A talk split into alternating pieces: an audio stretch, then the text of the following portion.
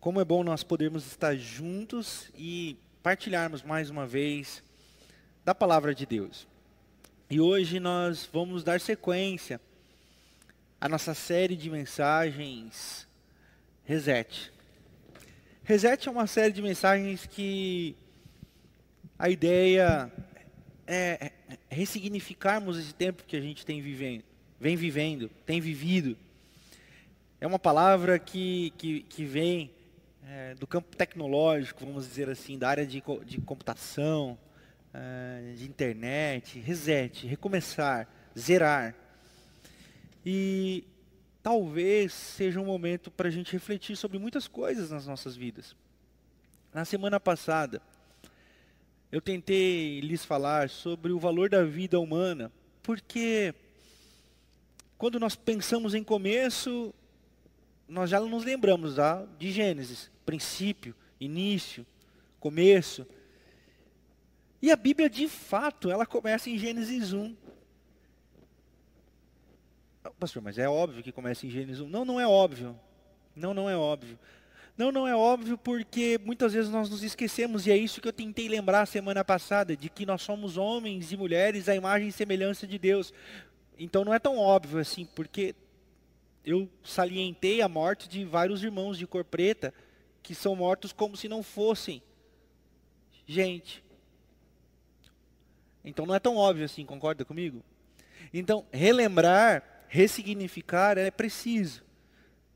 É preciso. Então nós começamos em Gênesis 1, porque o evangelho começa em Gênesis 1, Deus conduzindo todas as coisas, organizando, colocando em ordem o caos e esse aspecto da criação humana, da raça humana, parte desse princípio de que somos seres humanos, somos iguais. E agora, nós vamos para Gênesis capítulo 3,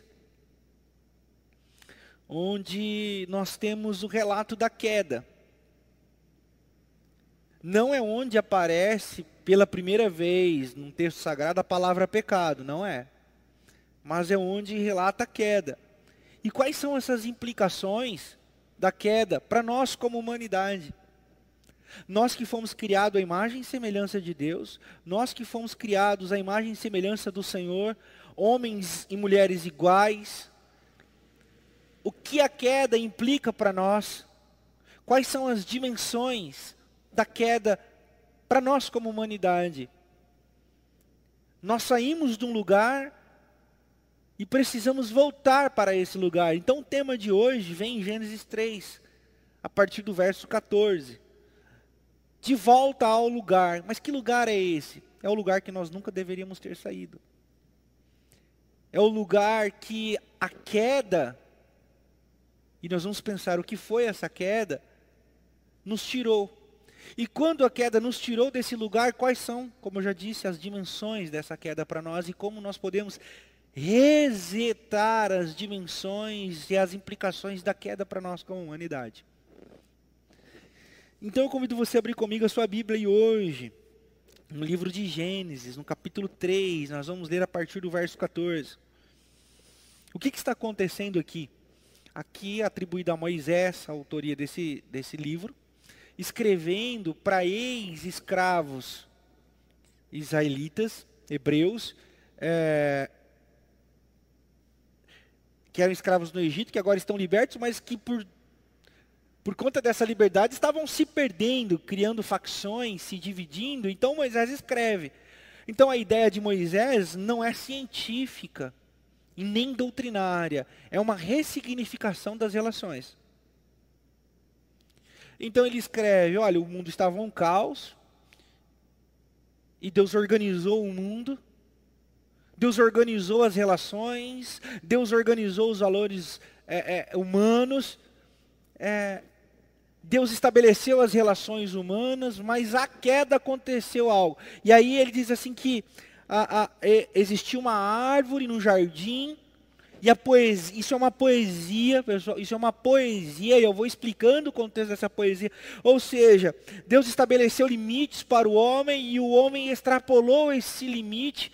E o que, que é essa extrapolação do limite? O que, que implica a queda? A implicação da queda é: o homem saiu de onde não deveria ter saído, que é a mão de Deus, o cuidado de Deus, os princípios estabelecidos por Deus. O homem se lançou para fora. E o que é esse se lançar para fora? É trazer para dentro de si tudo aquilo que não era para trazer, daí o ingerir o fruto proibido, daí comer da árvore do bem e do mal. O homem traz para si um status de Deus. E Deus diz assim: não coloquem para vocês o status de Deus, porque se vocês saírem do lugar que vocês devem estar, vai dar ruim. E o homem sai. Essa é a leitura de Moisés. O homem se perdeu, o homem saiu do seu lugar. E Moisés escreve esse livro como dizendo assim: nós precisamos voltar para esse lugar. Mas o texto que nós vamos ler hoje é a narrativa desse, dessa saída do lugar onde nós não deveríamos sair. Então, ele está dizendo que a, a serpente enganou a mulher, e aqui eu poderia dar vários contextos da influência é, no escrito, e não quando Moisés escreveu, óbvio, mas no escrito de quando é, tiveram acesso da influência grega, é, da caixa de Pandora, enfim, mas eu não, não, não vou por esse caminho. É, mas narra a, a serpente que engana a mulher, que engana o homem e todo mundo se perde. Esse texto que equivocadamente muitas vezes é usado para pejorar a figura feminina. É, é usado para trazer implicações moralistas. Nós precisamos entender o texto e é isso que eu quero tentar fazer essa noite aqui. Mas o contexto é esse. Moisés está escrevendo que tinha uma árvore no jardim, que Deus colocou uma árvore no jardim, e ali nessa árvore havia um fruto que não era para eles comer, e a serpente enganou a mulher, que enganou o homem, e eles comeram. E aí Deus vem ter um encontro com, esse, com essa humanidade, e Deus diz assim: o que, que vocês fizeram? Alguém, alguém, que, que vocês fizeram? Alguém fez alguma coisa errada.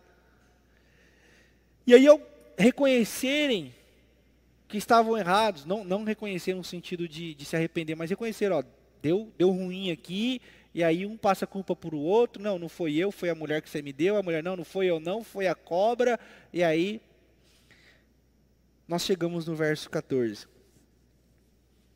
O verso 14 começa assim: Então o Senhor declarou à serpente: Uma vez que você fez isso, maldita é você entre todos os rebanhos domésticos e entre todos os animais selvagens. Sob o seu ventre você rastejará e o pó comerá todos os dias da sua vida. Verso 15: Porém, inimizade entre você e a mulher, entre a sua descendência e o descendente, e este lhe ferirá a cabeça, e você lhe ferirá o calcanhar. Nós vamos ler esses dois versículos por enquanto. E nós vamos pensar: será que Deus está falando da sucuri? Será que Deus está falando da cascavel, da surucucu, da sogra? Não. Não.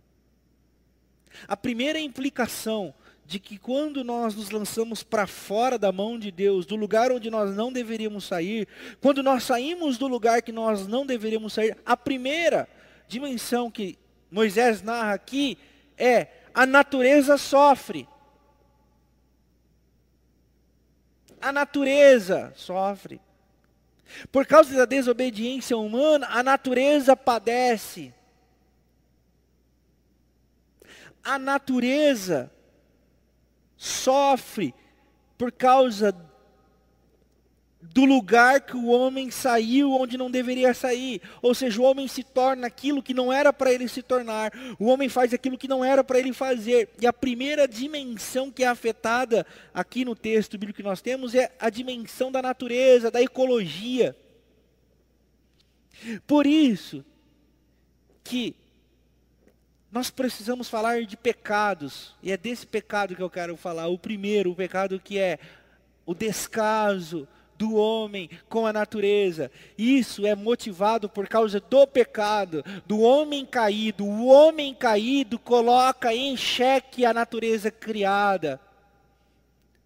O mundo organizado por Deus, como nós acabamos de ler em Gênesis 1, na semana passada, que Deus colocou em ordem e que Deus criou tudo de maneira simbiótica e perfeita, na dimensão da queda, na dimensão do homem se lançar para fora da mão de Deus, a natureza sofre, a natureza padece, e nós temos aí na nossa história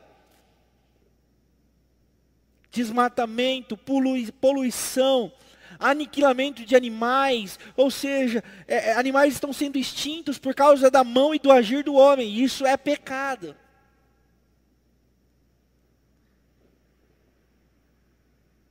Isso é fruto do nosso lugar equivocado. Isso é fruto do nosso obscurantismo em relação a quem somos diante de Deus. Então, Moisés está escrevendo que diante da nossa queda e diante da nossa desobediência, a natureza sofre. E me parece que é isso mesmo, porque se você abrir comigo lá em Romanos, no capítulo 8, a partir do verso 19 até o verso de número 23, eu quero convidar você a ler comigo. Romanos, capítulo 8, a partir do verso 19. Olha o que diz Paulo a natureza criada aguarda com grande expectativa que os filhos de Deus sejam revelados. Pois ela foi submetida à inutilidade não pela sua própria escolha, mas por causa da vontade daquele que a sujeitou na esperança de que a própria natureza cura, é, é, criada seja libertada da escravidão, da decadência que se encontra, recebendo gloriosa liberdade dos filhos de Deus. Sabemos que toda a natureza criada geme até agora. Ou seja, a primeira implicação da queda do homem é o fazer sofrer o mundo criado, a ecologia, o global. E olha só que interessante, isso é, isso é fantástico. Tudo que nós fazemos à natureza gera implicações diretas à nossa existência. A lua influencia a maré que influencia na nossa vida. O desmatamento na Amazônia faz com que haja sequidão no sudeste brasileiro. Quando nós não cuidamos de uma parte, nós não apenas maltratamos uma parte, mas nós maltratamos todo um sistema. Isso é pecado.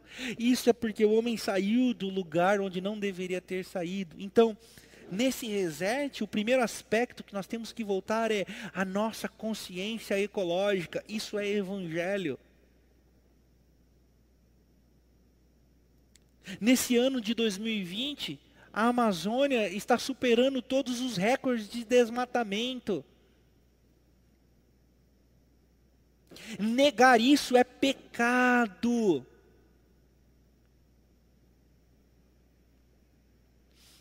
E por que fazemos isso? Fazemos isso porque saímos do lugar onde nós não deveríamos sair. E quando nós saímos do lugar onde nós não deveríamos sair, nós nos perdemos da imagem de Deus. Então nós começamos a achar normal poluir rio, derrubar florestas, matar índios. Por quê? Porque o avanço tem que acontecer, porque nós somos consumidos por um sistema de que o dinheiro tem que acontecer, a economia tem que funcionar a custo da vida, mas se não tem vida, não tem humanidade, se não tem humanidade, para que dinheiro? Nós precisamos resetar, e essa é a primeira dimensão do lugar onde nós devemos retomar, é, vamos orar a Deus e pedir, Senhor, traga-nos de volta o cuidado que nós precisamos ter com os nossos rios, com as nossas matas, com os nossos nativos, com tudo aquilo que implica a nossa existência, ou seja, nós somos parte dessa criação, nós somos coroa dessa criação. E nessa poesia de Gênesis, nós temos Deus dizendo a Adão e Eva, ou seja, a representação da humanidade, cuidem do jardim. Cuidem de tudo.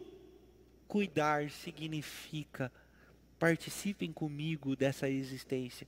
Mas como nós saímos do lugar, nós estamos destruindo, existindo para destruir. E o que Deus quer fazer com a gente? Trazer-nos de volta para o lugar da consciência, da consciência ecológica. Ecológica. Pequenas ações, pequenas ações, copos de plástico, canudos, é, economia de água, economia de energia elétrica, pequenas ações são importantes precisamos voltar para o lugar. Precisamos voltar. Continuando o texto. Verso 16. A mulher, ele declarou: Multiplicarei grandemente o seu sofrimento na gravidez. E com sofrimento você dará luz filhos. Seu desejo será para o seu marido e ele a dominará. A segunda implicação da queda, da desobediência, do deslocamento do lugar onde nós não deveríamos sair é o esquecimento do outro. Por quê? Preste atenção. Quando Deus, lá em Gênesis capítulo 2, cria Adão e Eva, e ele explica como que ele fez tudo, e a poesia nos narra de uma forma muito interessante. Se em Gênesis 1, 27, ele fez homem e mulher, macho e fêmea, os criou à sua imagem e semelhança, ele está falando de unidade da raça humana. Em Gênesis 2, ele ratifica a mesma essência. A mesma essência. Se Adão ele faz do pó do barro, ele faz a mulher da costela de Adão, para que não haja aquele negócio, ah, você me fez de terra melhor, pegou um barro melhor, um barro de melhor qualidade, esse barro aqui ele era mais nobre, não. Eu fiz um do barro e o outro do outro, para que todos sejam iguais. E a segunda implicação da queda é a desvalorização do outro, a objetificação do outro. Carl Jung, um pensador, é, é, psicólogo ele diz uma coisa muito interessante. Ele diz o ânimos e o ânima. O ânimos é um ambiente ou o ser no que tange a masculinidade. O ânima é no sentido da feminilidade. E ambos devem fortalecer a existência. Mas a queda, a queda não. A queda nos coloca diante de uma guerra de gêneros. O que o texto sagrado está nos revelando é que a queda nos coloca diante de machismos e patriarcalismos. A queda nos coloca diante desse texto como a mulher deve se subjugar ao homem, a mulher deve ser explorada pelo homem, e daí nós temos uma cultura machista e patriarcalista mas não percebem que essa é uma dimensão da queda e não um estabelecimento para que o povo viva. Na realidade, quando Jesus nos resgata, ele nos resgata, dessas, nos resgata dessas dimensões da queda. E qual é essa segunda dimensão da queda? O homem é maior do que a mulher, a mulher é maior do que o homem. Jesus nos resgata disso. Jesus nos resgata dessa capacidade que a gente acabou criando quando saímos do nosso lugar, de onde não deveríamos sair, de julgar o outro, de oprimir o outro, de escravizar o outro, de matar o outro, e não é de se admirar. Agora, nessa quarentena, os números aumentaram absurdamente. Que números, pastor? O número de agressão a mulheres dentro de casa. E um outro relato, absurdo os maiores números de agressões a mulheres acontecem dentro de lares evangélicos. Por quê? Porque é nos ensinado uma cultura machista e patriarcalista. De que o homem é melhor, quem pecou foi a mulher. Uma vez eu ouvi aqui nessa igreja, de um irmão que eu já não faz mais parte aqui, ele disse, não, a mulher, a mulher que pecou, não foi o homem, então a mulher tem que se lascar mesmo. Eu digo, que mundo é esse? Que mundo é esse? Eu digo, isso é uma dimensão da queda. Essa é uma dimensão da queda. Isso então é um lugar de queda. É na queda. É no lugar fora de Deus que a gente tem essas compreensões. É no lugar fora de Deus que Moisés está narrando. Que há sofrimento da mulher. Que há o sofrimento da guerra de gêneros. É na, é na implicação da queda. Mas quando Jesus nos resgata de volta ao lugar, essas dimensões da queda, das quedas devem ser ultrapassadas, devem ser descartadas, porque nós agora somos novas criaturas em Cristo. É por isso que Paulo diz que agora em Cristo nós não fazemos mais parte do mundo do pecado, porque agora nós ressignificamos as implicações que a queda nos trouxe. É por isso que o mesmo Paulo, Escreve lá aos Gálatas, eu convido você a abrir a Bíblia. Eu quero que você abra a sua Bíblia e você leia, se possível você grife aí na sua Bíblia. Grife, porque é o texto sagrado, é a Bíblia sagrada. Gêne, eh, Gálatas capítulo 3, a Fabiana leu esse texto aqui semana passada. É conhecido como um dos versículos áureos do apóstolo Paulo, a partir do verso 26, diz assim: Todos vocês são filhos de Deus mediante a fé em Cristo Jesus. Essa é a ressignificação, esse é o reset. Isso é de volta ao lugar. Qual lugar? O jardim, o início, o mundo organizado por Deus. Pois o que Cristo, os que Cristo foram batizados, de Cristo se revestiram. Ou seja, colocaram roupas novas já não tem mais a dimensão da queda. Não há judeu nem grego. Não há escravo nem livre. Não há homem nem mulher, pois todos são um em Cristo Jesus. E se vocês são de Cristo Jesus, são descendência de Abraão, herdeiro segundo a promessa. Então o que, que nós temos aqui? Essa, esse reset. Jesus nos coloca de novo ao lugar. Então, a dimensão da queda é, é, é o ânimos contra o ânima. É o patriarcalismo e o machismo de um lado, o matriarcalismo e o feminismo excludente do outro. E essa guerra, essa guerra. E Jesus está dizendo assim: não, no Evangelho não há machismo, no Evangelho não há feminismo, no Evangelho não há patriarcalismo, no Evangelho não há matriarcalismo, no Evangelho há uma raça. Há um tipo só de gente. A dimensão da queda traz sofrimento. A, a partir das divisões e dos subjugamentos de gênero. Mas em Jesus isso é ressignificado. Então, uma dimensão da queda é uma coisa. O lugar onde nós devemos voltar tem outras perspectivas. Não existe o eu sem o tu. É o tu que dá a dimensão do eu. No Evangelho, o cuidado é: existe um outro, e é o outro que me faz ser quem eu sou. Não existe um eu sou a partir do outro, não. É o outro que faz eu ser. Em Jesus, nós temos isso. Vocês não têm que ser servidos, vocês têm que servir. É o tu para que eu seja. Maior honra é servir e não ser servido, é o tu para que eu seja. É melhor compartilhar do que pedir, é o tu para que não para que eu seja. Considerem-se menores, considerem-se últimos, para que o outro sejam. É o tu para que eu seja. Na dimensão do pecado, na dimensão da queda, nós temos a subjugação do outro no lugar onde Deus quer nos trazer de volta, nós temos o outro como uma dimensão do eu. Eu quero que tu sejas, porque tu sendo, eu serei. É fantástico isso. Essa é a dimensão da ressignificação e da cura do pecado. E aí nós vamos para o terceiro aspecto, a partir do verso 17 até o verso 19. Prestem atenção de Gênesis capítulo 3. 3. E ao homem declarou: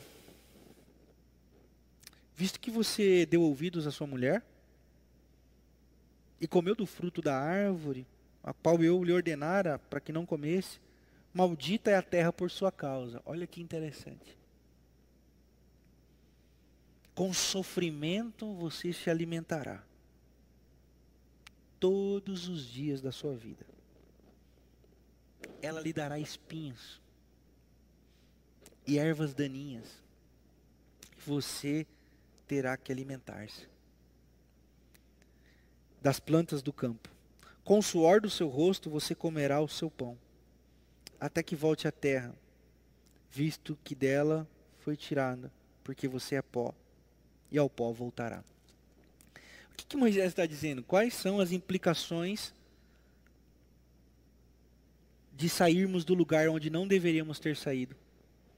Nesse terceiro aspecto, ao meu ver, ele está falando do trabalho, ele está falando da economia e ele está falando da dignidade do homem. Às vezes, ao meu ver também, não sou dono da verdade, é erroneamente interpretado que é por causa do pecado que a gente trabalha. Que se não fosse o pecado a gente não trabalharia. Já ouviu isso? É, a gente tem que trabalhar porque Adão pecou, aquele safado. Eu vou pegar ele lá, quando encontrar no céu. Além de ser uma piada muito sem graça, é sem fundamento pra caramba. Porque a gente pensa que céu é lugar de preguiçoso, né? Mas na realidade, a dimensão da queda em relação ao trabalho está falando ao abuso do trabalhador, ao abuso ao trabalho. A dimensão da queda fez com que nós nos tornássemos abusadores uns dos outros. É daí que surgem os conceitos de escravidão, é daí que surgem os conceitos de, de o outro não tem valor senão aquilo que ele pode me entregar. E o que eu puder tirar dele, do suor, e o que eu puder tirar do suor dele, o que eu puder lhe ferir com um espinho, através do trabalho, eu farei. Essa é uma dimensão da queda. É quando eu uso o meu irmão, aquele que foi criado a minha imagem e semelhança, para me enriquecer. Por isso, um sistema econômico que faz de uns maiores do que os outros, e faz de uns menores do que os outros, e está tudo certo, porque uns têm os lugares de privilégio, e deram sorte, e se esforçaram para isso, os os outros têm que se lascar mesmo e tem que trabalhar para sobreviver, senão vai passar fome. Isso é uma dimensão demoníaca. Essa é uma dimensão do pecado. Essa é uma dimensão da implicação da queda. É o trabalho como subjugação da raça humana. É o que Deus disse aqui: olha, você por causa do pecado vai ser escravizado, você por causa do pecado vai suar e vai se lascar para sobreviver. Essa é uma dimensão de pecado. Não é uma lógica do reino de Deus. Não, não é uma lógica do reino de Deus. Explorar o trabalhador não é uma lógica do reino de Deus. A lógica meritocrática de que quem pode mais chora menos não é uma lógica de Deus. É uma implicação da queda, é uma implicação do pecado, é um fruto do estar fora do lugar. E nós estamos falando do que? De reset. Nós estamos falando do que? De voltarmos ao lugar. E o que existe nesse lugar, pastor? O que é esse lugar então? Eu vou te mostrar. Porque a partir dessas implicações da queda, Deus ordena e orienta todo o seu povo a restabeleçam, ressignifiquem. Eu quero reorganizar vocês. Eu quero reorganizar vocês. Daí vem as leis, daí vem os mandamentos, mas essas leis e esses mandamentos não são capazes de reorganizar. E aí Deus manda o seu filho para reorganizar a parada toda. É por isso que em Jesus nós temos aquilo que a lei não foi capaz de fazer. É por isso que Jesus é maior do que a lei. É por isso que Jesus não cancela a lei. Porque a lei é boa, diz o apóstolo Paulo. Por quê? Porque ela dá as orientações, mas ela não é capaz de nos colocar de volta ao lugar. É o sacrifício de Jesus que nos coloca de volta ao lugar. Que lugar é esse, pastor? É o lugar onde Jesus quer que a gente esteja. E eu vou dizer para você o que é esse lugar segundo essa terceira implicação da queda. Eu convido você a abrir a sua Bíblia. Nós vamos abrir a Bíblia, nós vamos ler lá a carta de Tiago, irmão de Jesus, no capítulo 5. Eu convido você a abrir comigo a sua Bíblia em Tiago, capítulo 5, a partir do verso de número 1. Ouçam, Tiago começa escrevendo. Vejam, pessoal, a implicação da queda e vejam a implicação do lugar onde Deus quer nos colocar novamente. Ouçam, agora vocês ricos, chorem e lamentem-se, tendo em vista a desgraça que lhes sobrevirá. Aí alguns vão dizer, é, e ele não critica os pobres, não, ele não critica os vagabundos, não, não, não, não critica. Ele condena os ricos. Porque a dimensão do pecado é a esfoliação do outro. Então ele condena os ricos. E aí, ah, não concordo. É, aí já não. Bom, aí tem que olhar para a Bíblia e, e, seguir. Enfim. Ouçam agora vocês ricos, chorem lamentem-se, tendo em vista a desgraça que lhe sobrevirá. A riqueza de vocês apodreceu, e as traças corroeram as suas roupas. O ouro e a prata de vocês enferrujaram, e a ferrugem deles testemunhará contra vocês, e como fogo devorará a carne. Vocês acumulam bens nesses últimos dias. Vejam, o salário dos trabalhadores que ceifam os campos e que vocês retiveram com fraude está clamando contra vocês. O lamento dos ceifeiros chegou aos ouvidos do Senhor dos exércitos. Vocês viveram luxuosamente na terra, desfrutando de prazeres e fartaram-se de comida de dia em dia de abate. Vocês têm condenado e matado o justo sem que ele ofereça resistência. Qual é a dimensão do pecado? É a esfoliação do outro, em nome do trabalho e em nome do economos. É chamado isso dentro de um pensamento sociológico, ônimos, economos. O homem da economia vem do latim. E Jesus está dizendo assim: Eu quero colocar vocês em outro lugar. Porque esse homo econômicos é condenável, é uma implicação de queda, é uma implicação de pecado.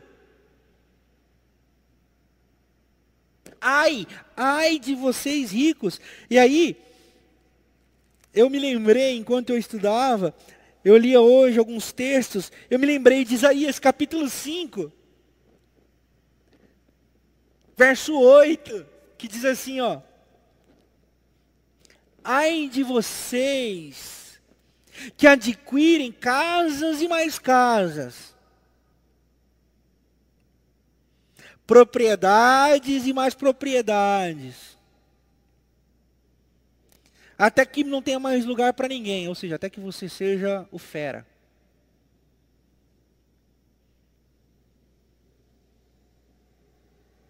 Até que vocês se tornem senhores absolutos da terra. Ai de vocês, que pensam em acumular, em acumular, em ter, em ter. E não é à toa que Jesus disse: olha, é mais fácil o camelo passar no fundo de uma agulha do que um rico entrar no reino do céu, porque a perspectiva da riqueza está quase que sempre pautada na esfoliação, na subjugação e no sangue e no suor de trabalhadores oprimidos. Isso é dimensão do pecado.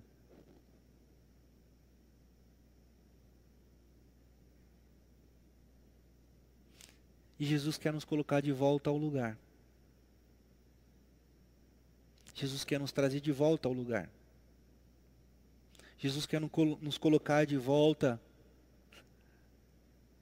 curados do pecado e das dimensões da queda. O lugar que Jesus quer nos colocar, Paulo escreve lá em Gálatas, capítulo 2, verso 9 e 10, e eu convido você a abrir novamente a sua Bíblia. Gálatas, capítulo 2, versos de número 9 e 10. Aqui é o apóstolo Paulo encontrando Pedro, Tiago e João, os colunas da igreja. E Paulo reafirmando o seu chamado diante dos pagãos, dos gentios. E embora discordassem teologicamente de muitas coisas, de muitas coisas, de muitas coisas mesmo, Pedro, Tiago e João estenderam a destra a Paulo, o abençoando. Oraram por ele, mas pediram a Paulo uma única coisa. Que está aí no verso 10 de Gálatas, capítulo 2. Marca aí na sua Bíblia. Marca aí. Somente pediram que nos lembrássemos dos pobres.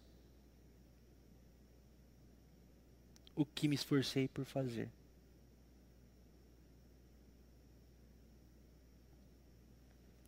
Qual é o lugar que Deus quer nos colocar?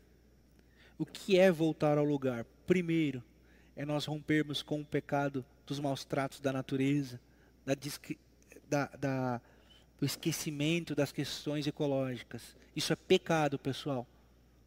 Isso é pecado estrutural. Segundo, nos redimir de todo machismo, de todo feminismo, de todo patriarcalismo, de todo maternalismo matriarcalismo, perdão. Nos fazendo seres simbióticos, seres que colaboram para o cuidado mútuo, seres que não se subjugam. E terceiro, pessoas que fazem uma leitura de mundo a partir do outro, a partir do cuidado e a partir da generosidade, a partir do prestar atenção aos que sofrem. Deus quer nos colocar nesse lugar de volta ser salvo do pecado não é apenas parar de errar nas questões morais. As questões morais são importantes, não adulterar, é, é, não roubar, não matar, são questões morais muito importantes. Mas a dimensão do pecado entrou para o nosso lado de, nosso lado de dentro, lembram-se? Fala de cobiça, fala de más intenções, fala de preconceitos, fala de racismos, fala de pecados que estão do lado de dentro e que compõem a estrutura da nossa organização social e a gente não percebe. Por quê? Porque nós estamos preocupados com aqueles pecados que podem ser vistos. Então, quando nós falamos em pecado, quando nós falamos em Gênesis 3, nós pensamos em qual tipo de pecado? Nos pecados visíveis. Mas eu quero levar eles a águas mais profundas para que nós possamos combater os pecados estruturais que matam e envenenam as nossas almas e que Jesus quer nos livrar, Jesus quer nos curar. Talvez seja esse um reset possível nessa pandemia, nós prestarmos atenção, atenção nas questões ecológicas. Por exemplo, Veneza. Deus queira que um dia eu conheça Veneza e dê um rolê naqueles barcos lá no meio da cidade. Mas olha que interessante o comércio ecológico, o, os passeios turísticos ecológicos cessaram, a economia parou e os peixes voltaram aos rios. As águas tornaram-se límpidas. Porto de Galinha, os corais começaram a ressurgir. Na China, Nunca se havia visto o sol na sua inteireza durante o dia por causa da poluição. Eles já conseguem contemplar o sol e a sua luz. E os entardeceres na cidade de São Paulo? Você já procurou foto? Vai lá no, no dá uma outra gulgada aí, coloca assim, ó, fotos dos entardeceres tirados na cidade de São Paulo. Não era visto. Ou seja, tem questões aí nessa parada, tem um reset necessário. Necessário fazer a reflexão. Nós precisamos avaliar todas as nossas questões de relacionamentos. Tem mulheres sofrendo dentro de casa. Tem mulheres apanhando, sofrendo violência emocional, física, emocional, é, espiritual do marido, do pastor e da igreja. Existem irmãos sendo mortos por causa da cor de sua pele. Não vai demorar, não vai demorar para irmãos chineses começarem a ser espancados no meio da rua. Escutem o que eu estou dizendo e digo misericórdia, Senhor. Não vai demorar para começarmos a ver cenas de violência com irmãos chineses aqui nas nossas cidades. Porque o pecado está à porta e quer nos dominar.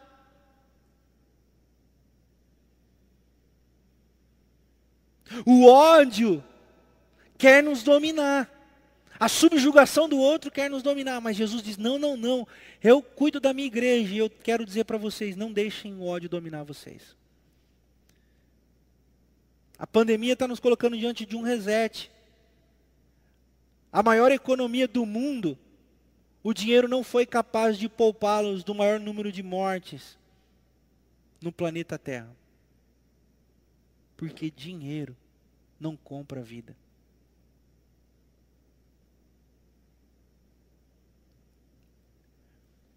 Nós estamos diante de um reset.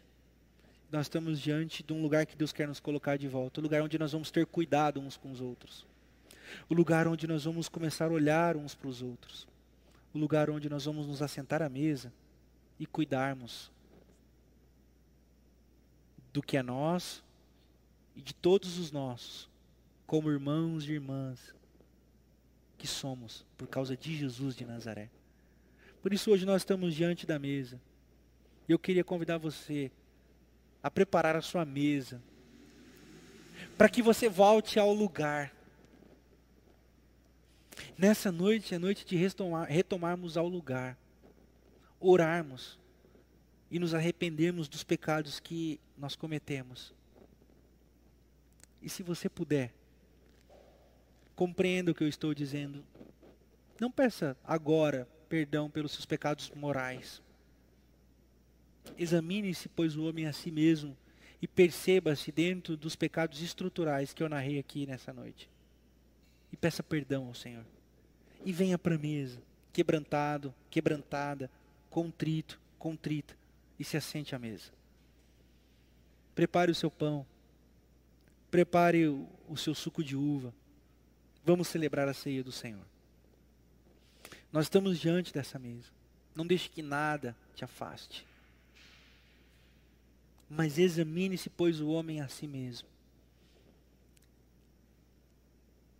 Eu achei interessante que às vezes as pessoas se furtam à mesa de Jesus porque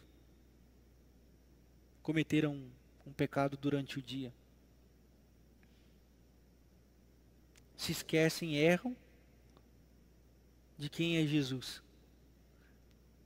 Mas às vezes também não conseguem tomar a dimensão dos pecados que estão na estrutura do seu ser e da sociedade onde ele vive. Então hoje é noite de voltarmos ao lugar. E o Senhor nos aceita nesse lugar. Por isso eu gostaria de convidar todos vocês a se assentar à mesa do Senhor. Nós vamos ceiar junto. Juntos como irmãos e irmãs. Filhos do mesmo pai, filhos da mesma mãe. Prepare o seu pão, ou pegue o seu pão. Pegue o seu cálice. É, nós vamos orar. Nós vamos orar pedindo perdão ao Senhor pelos nossos pecados. Nós vamos orar pedindo para o Senhor perdoar o nosso país. Perdoar o que temos feito como nação.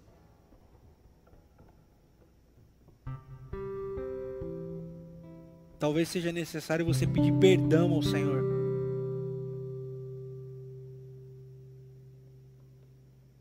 Pelo que você ajudou a construir o que temos no país hoje. Talvez eu tenha que pedir perdão ao Senhor. Por muitas vezes não perceber essa estrutura da queda. Não perceber o meu irmão, não, não perceber a natureza criada, não perceber o outro, não perceber um sistema econômico que oprime. É noite de arrependimento mesmo, mas é noite de cura. É noite de cura em Jesus de Nazaré. Faça a sua oração ao Senhor.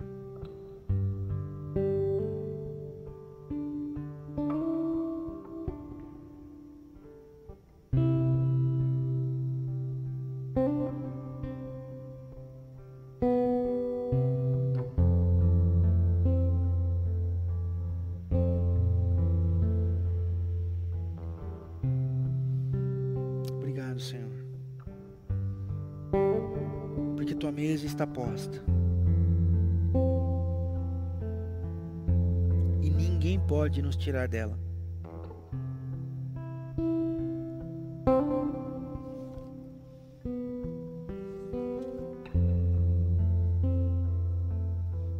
Como diz o apóstolo Paulo em Romanos capítulo 8. Pois agora já não há condenação para os que estão em Cristo Jesus. Porque por meio de Cristo Jesus, a lei do Espírito da vida me libertou da lei do pecado e da morte.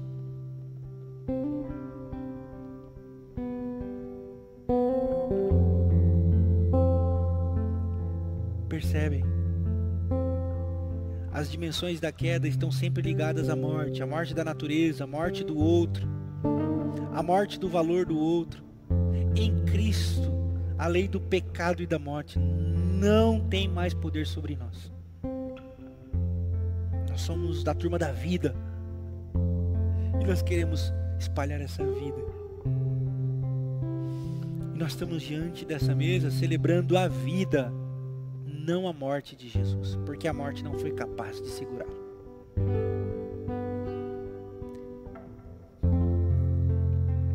Porque o Senhor Jesus, na noite que foi traído, ele tomou o pão, partiu o pão, distribuiu o pão, e disse: Esse é o meu corpo que é dado em favor de vocês. através da minha morte, onde ela não terá a última palavra, a vida vai estar com vocês onde vocês forem, em tudo que vocês fizerem. Só existe um comportamento que nós temos que ter diante dessa mesa. Senhor, perdoa-nos quando celebramos a morte. Às vezes sem perceber, sem discernir, mas nessa noite o Espírito nos revela um espírito de morte que paira sobre nós e nos convida a nos arrependermos. Mediante o corpo de Jesus entregue, nós celebramos a vida. Eu convido você que está em casa a repartir o pão com quem está na sua mesa. Reparta o pão.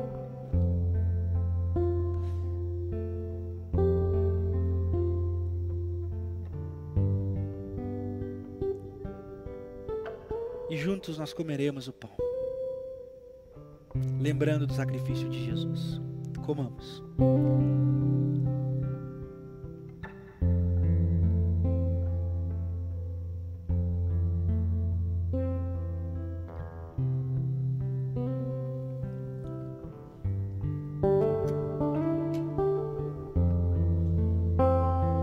Pegue o cálice aí na sua casa. Depois de ter partido o pão, Jesus tomou o cálice e disse: Esse é o cálice do meu sangue, uma nova e eterna aliança. O sangue de mais nenhum animal deve ser derramado. A natureza não precisa pagar pelos nossos pecados. O sangue de ninguém mais deve ser derramado. A vida humana tem um valor inefável incalculável. Estão me matando, mas eu sou maior do que a morte, para que ninguém mais morra. E o meu sangue é o sinal da vida. Toda vez que vocês se reunirem, lembrem-se do meu pacto de vida. Diante dessas falas de Jesus de Nazaré, nós só temos um um ato se não dobrar os nossos joelhos e pedir perdão, Senhor, por todas as vezes que matamos ou negligenciamos o sangue derramado de irmãos e irmãs.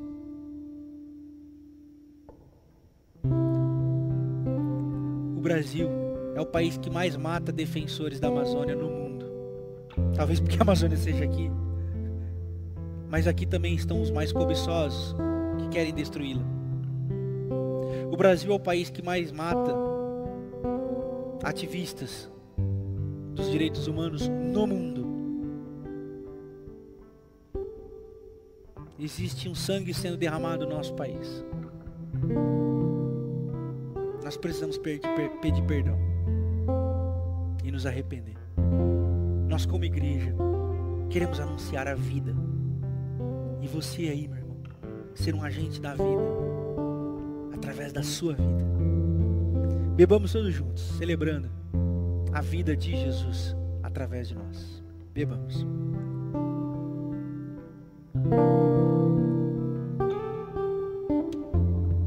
Obrigado, Senhor, pela mesa,